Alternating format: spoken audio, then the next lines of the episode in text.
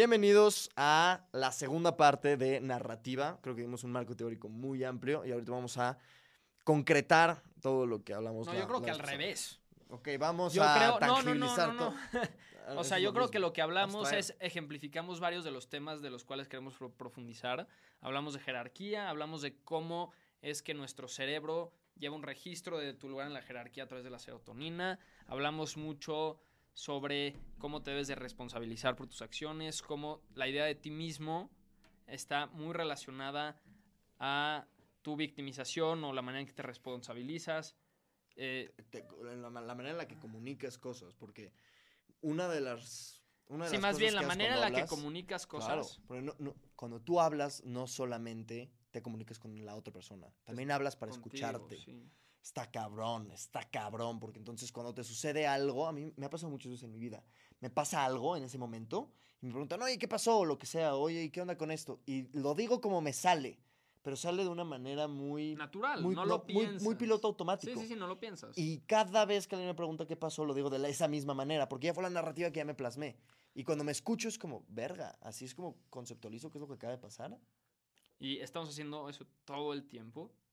Y lo estamos haciendo ta- también para ver cuál es nuestro lugar en el mundo. Y es a donde quiero ir. De. Esto ya lo comentamos en el podcast pasado, la verdad no sé. ¿Qué? De I am who I think you think I am.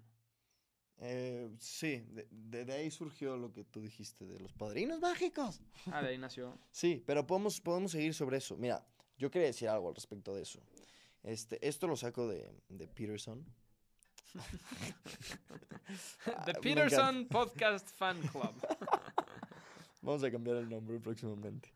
Eh, bueno, y, y él- este es un podcast, por si lo quieren ver, que se llama eh, Changing Your Perspective o algo así, no me acuerdo muy bien el título, algo de perspective. Y esto lo he dicho en muchos lados, nada más que lo, lo- lo dijo de una manera que me gustó tanto, que lo escuché diferente a como siempre lo escucho. Habla de cómo el mundo es extremadamente complejo. Es mucho más complejo de lo que crees que es. Y realmente no vemos al mundo. Vemos micropartículas del mundo. Lo que ves solamente son herramientas y obstáculos. Y todo lo que no es una herramienta o un obstáculo, déjame terminar, sé que quieres decir algo, shut the fuck up. No lo iba a decir. no iba a decir. todo lo que, lo que no sea una herramienta o un obstáculo en tu vida, en tu, bajo esa perspectiva. Que yo hable era un obstáculo. era un obstáculo, por ejemplo. Sí, él pensando, no, nope, nada, pero él moviendo la boca es como, ah, ah, porque tengo un propósito. Y eso es muy importante. No podemos observar el mundo sin un propósito. Cuando trataron de hacer máquinas AI, shout out to our podcast, cuando trataron de hacer inteligencia artificial se dieron cuenta que era casi imposible hacerlo sin un cuerpo. ¿Por qué? Porque si no tienes como ser orgánico una meta en tu cerebro, es muy difícil percibir al mundo. ¿A qué voy? Tus ojos ven muy poquito, muy, mucho menos de lo que tú crees que ven. Tienes una fobia que está en el, en el centro de tu ojo, que es lo que, eso sí tienes una precisión impresionante. Muy pocos animales van a superar el ojo humano en el centro, pero en el resto, esta zona de aquí, por ejemplo, si yo estoy viendo la cámara, esta zona de aquí la veo en blanco y negro. Aquí es cuando empiezo a ver color, pero de todas maneras no puedo distinguir nada. Solamente aquí es donde puedo ver texto, donde puedo ver algo con la precisión. ¿Por qué es que tenemos una imagen tan vívida de todo? Porque todo el tiempo tus ojos se están moviendo. Todo el tiempo se están moviendo. Si tú lo ves con un microscopio, tus ojos están haciendo esto todo el tiempo y están vibrando para tratar de tener una, una visión, eh, este, no sé, en la grande, ¿no? ¿Cuál es la palabra? No sé cuál palabra estás no sé. Una visión amplia Amplia, del sí. mundo. Ajá pero se mueven en relación a lo que, al, al objetivo que tú tengas. Dependiendo de lo que quieras ver, se van a, a mover. Por ejemplo, un Una ejercicio, buena analogía. un ejercicio esto. que pueden hacer nada más es, si tú mueves tus ojos, estás en un cuarto, ¿no? Entonces mueves tus ojos así, de un lado al otro, todo es borroso, no vas a poder distinguir nada. O sea, vas a ver las figuras, pero no vas a poder distinguirlas. Pero si ves tu dedo y tu dedo lo haces así, tu dedo lo vas a poder ver a la perfección y no se te va a ir porque tienes un objetivo en tus ojos. Es una buena Entonces, analogía esto, creo que también lo dice Peterson, probablemente. que no ves el territorio, ves el mapa. O sea, lo que Ujú. observas es lo que te interesa. Claro, O sea, sí. como él dice, o, o sea, como tú dices, eh, tienes obstáculos Ujú, y tienes cosas que te faciliten llegar a esa meta. ujú. Y mira, viéndolo en un sentido muy, muy, muy práctico, ¿por qué es importante esto? La mayoría de las emociones positivas que vas a experimentar en tu vida son cuando crees que te estás acercando a tus metas. Sí. Pensamos mucho en la dopamina, todos los que han escuchado sobre la dopamina, sobre el neurotransmisor del placer. Bueno, la dopamina sí genera placer, pero no, No, no, es la función. no es la función principal de la dopamina. La dopamina es el neuromodulador de la exploración. Ah, es- Eso es un, un buen término que, que saqué de un psicólogo que se llama Colin de Jong, por si a alguien le interesa. Eh, y básicamente sabemos esto porque por diferentes experimentos hemos visto que donde más se secreta dopamina no es cuando obtienes una recompensa, sino es cuando tienes la expectativa de obtener esa recompensa. Como cuando apuestas. Sí, cuando sí, sí. apuestas es como la expectativa de que vas a ganar algo, eso es lo que más te, te trae la dopamina. De hecho, y es muy interesante porque no solo en, en eh, lugares, no, no lugares, en situaciones placenteras es cuando secretas mucha dopamina. Hicieron un estudio en el cual vieron los niveles de dopamina de personas que vivieron la guerra y tienen estrés postraumático y donde más secretaban dopamina era justo cuando sonaba eh, una pistola o un fuego artificial. Secretaban muchísima dopamina. ¿Por porque, qué? Porque hace que te muevas. Exacto, eso. sí. Entonces la dopamina es lo que hace que Es te el muevas. motivador. Sí, Es, es, un motivador. la, la dopamina es la motivación. Entonces, la manera en la cual nos movemos por el mundo es, tú tienes un objetivo y dices cuáles son los obstáculos y cuáles son eh, los facilitadores que me van a llevar a, ese, a esa meta. Y a partir de eso, y dependiendo cómo te estés moviendo según tu propia narrativa, vas a secretar más dopamina o menos dopamina. Entonces, sí, Y, lo puedes, eso lo puedes ir cambiando. O sea, tenemos una base, obviamente, que tiene que ver con comida, dormir, eh, sexo, etcétera. Pero tenemos en la base de nuestro cerebro una, no sé cómo se le llame, pero se llama sistema de activación reticular. Y lo que hace el sistema de activación reticular es que suena muy raro porque pensamos que nuestros sentidos son para recibir impresiones, pero lo que hace es le da órdenes a tus sentidos de qué buscar. Porque el mundo es muy complejo, son muchísimas cosas. Y tú nada más ves lo que tu cerebro decide ver o está programado para ver. Pero la programación es la gran mayoría de afuera, pero es un poco lo que tú decides que es importante. Entonces lo que hace el sistema de reticulación, de activación reticular, es cuando tú escribes algo, por ejemplo, vamos a hacer un experimento, vamos a ver cómo me va en la semana, vamos a ver el podcast, vamos a ver, eh, ok, ok, me encantaría reponer mi computadora. Entonces voy a poner reponer computadora. Esta es la primera vez que escribo esto, ¿ok? Hay estudios que dicen que el simple hecho de agarrar una pluma y ponerla sobre papel, sin escribir nada, solamente pensando en qué es lo que quieres hacer, aumenta como en 30% tus posibilidades de que que, lo hagas. de que lo hagas. Porque por el sistema de activación reticular. Lo que esto hace es, ¿nunca te ha pasado que te quieres comprar un coche? De hecho, te quieres comprar un Río, ¿cómo, cuál es? Sí, un, Soul sí, un- Río. no, no, no. un Kia Soul. Un Eh, Kia es que es Kia, Kia Río también es otro de Kia. Ah, ese es otro. Sí. ok. Un Kia Soul. Te lo quieres comprar. Y desde que te lo quieres comprar empiezas a ver anuncios a lo estúpido de Kia Soul. Y empiezas a ver todos los Kias que ves en el camino. No hay más Kias.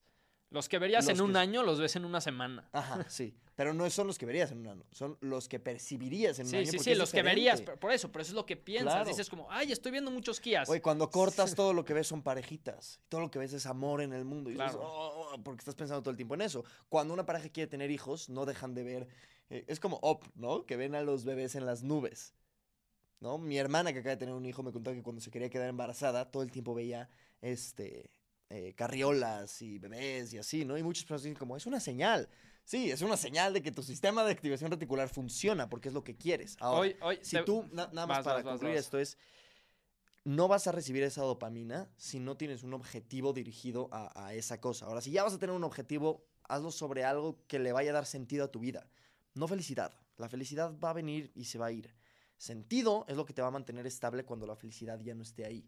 Si tú te pones un propósito en tu vida que le dé sentido a tu vida, cada vez que te acerques a ese propósito vas a liberar dopamina y tu mismo cerebro, tu misma fisiología te va a ayudar a alcanzar ese objetivo.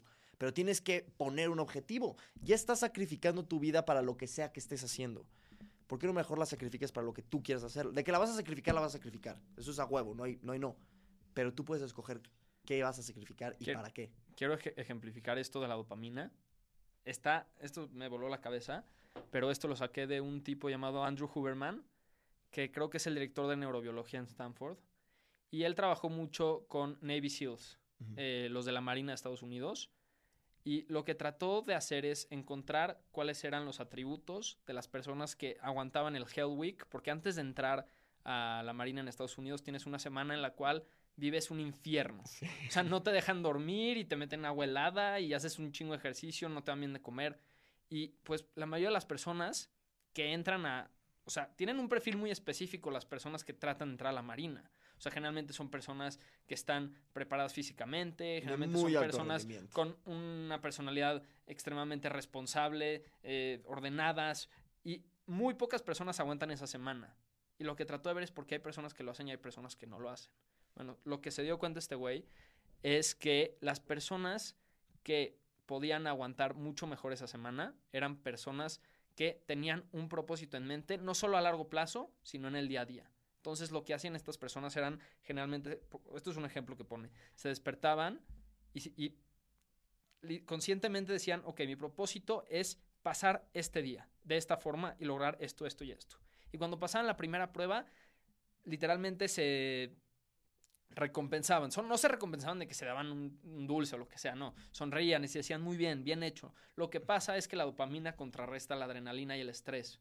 Entonces, cuando estás eh, engaged, ¿cómo se dice engaged? Conectado con una Cuando estás conectado con una actividad, estás secretando mucha dopamina. Y lo que pasa es que no estás pensando en lo que podría salir mal, sino estás conectado con todo lo que está saliendo bien. Y eso es lo que te motiva a seguir adelante. Y eso es flow. Y eso es el estado de flow, que vamos a hablar de eso también. Y otro ejemplo que usa este güey es eh, los equipos eh, de cualquier deporte, cuando están jugando uno contra otro, por ejemplo, fútbol, no importa. eh, siempre que un equipo está ganando, los ves mucho más motivados y con mucha más energía. Y no es porque no corrieron lo mismo. Corrieron exactamente lo mismo en el partido los dos equipos. Un poquito más el otro, no importa. Pero porque un equipo está mucho más motivado a seguir adelante. Porque en su cabeza es, ah, estamos ganando. Y eso los motiva a seguir adelante. No, y, y- y tiene tanto que ver con eso. Eso está cabrón. Yo siempre pienso en eso cuando veo los. cu- ¿Cuál había sido el del Mundial? De Brasil, Alemania, ¿no? 7-1. Sí, ¿Fue sí. 7-1? Sí, sí, sí. Güey, 7-1. O el Barcelona, 4-1 que le metieron. Sí, cuando Y- empiezan a perder se empiezan a desmotivar y cuando empieza a ganar se empiezan a motivar. Y eso es lo que pasa Claro. en el día a día. Cuando empiezas a ganar y empiezas a ver tus logros, te empiezas a motivar más y empiezas a lograrlo. Hay una estadística que, que la vi hace poquito que es el partido con más diferencia. ¿Cuánto nos queda de, de batería más o menos?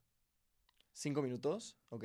El partido con más diferencia de posesión fue uno que tuvo el Barcelona. El Barcelona tuvo como noventa y tantos por ciento de posesión y perdió el partido. Entonces, no importa, ta- o sea, el talento claro que importa, pero es un diferenciador al principio. Eso, eso lo dice mucho, mucho mi papá y, y me gusta mucho cuando lo dice. El talento es lo que te va a dar ventaja al principio, pero la consistencia y la mentalidad es lo que te va a dar el, eh, esa- ese diferenciador y te va a impulsar a largo plazo. Y una forma de sacar eso, que es, la narrativa al final del día, es... Voy a regresarme un poquito a lo de que el mundo es muy complejo, ¿ok? Nosotros somos... Peterson lo puso de esta manera. We're the creature that... Sí, we're the creature that specifies the level of analysis. Y a lo que se refiere es... Tu conciencia, la conciencia de nosotros como seres humanos, es lo que moldea al mundo como lo que nosotros creemos que es. La realidad que nosotros llamamos realidad, esta, esta pequeña slice, esta rebanada de la realidad, solamente funciona por los objetivos que tenemos. ¿Por qué cuando yo veo esta mesa no veo un mar de átomos? Eso es lo que es. Todo este cuarto, todo este universo es un mar de átomos interactuando entre ellos, pero yo no veo eso. Yo diferencio entre una mesa, una pluma, un, eh, un control, un, li- un cuaderno, eh, el micrófono, el cable. A lo mejor y tú no diferencias tanto sobre el micrófono y el cable. Para ti es lo mismo porque tú viniste a grabar. Yo, que yo construí este set justo antes, para mí sí es importante porque si hay una falla, yo sí pienso, ok, sería esto, es, es una herramienta para mí o un obstáculo. Veo la mesa porque es una herramienta para mí.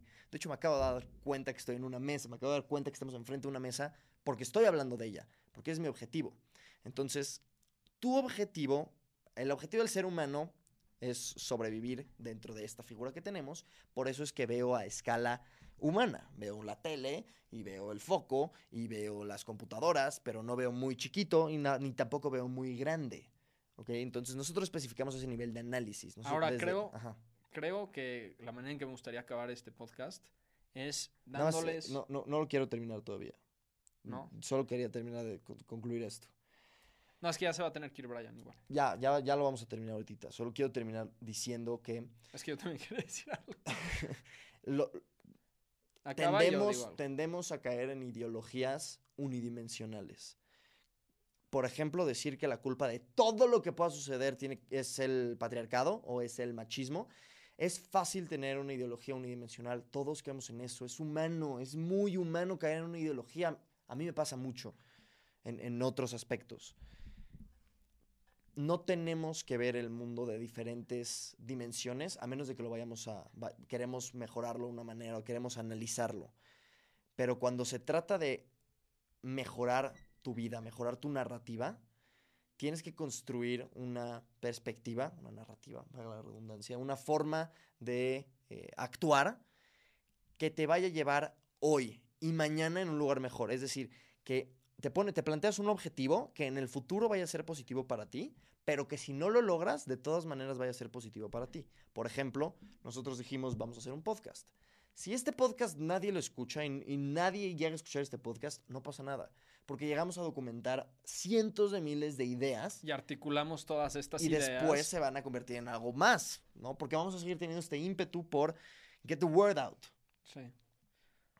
Y yo, yo lo que iba a decir es que algo que quiero que se lleven de, esto, o sea, en un sentido, no quiero decir otra vez práctico, pero lo voy a decir práctico, es si quieren hacer un cambio positivo en su vida, traten de empezar a eh, recompensarse por las cosas chiquitas que hacen en el día a día. Esta idea de vive un día a la vez es muy cierto. No por nada Alcohólicos Anónimos ha dicho un día a la vez en los últimos 50 años. Eh, y cada cosa que hagan que crean que los está acercando a su propósito de vida, re- dense una recompensa, dense un abrazo. Oye, cada que leas un enunciado en un libro, métete una línea de coca. Exactamente, cada que te eches un porro, échate otro porro. Hazlo. Te lo juro, te va a llevar muy lejos. Acabarás haciendo un podcast. That's the podcast. Muchas gracias por sintonizarnos en Narrative, en AI Show una vez más. Nosotros nos llamamos Plum y Armango. Somos Isaac y Adrián y nos vemos la siguiente semana. See you Cuídense later, mucho. alligator. Alligator.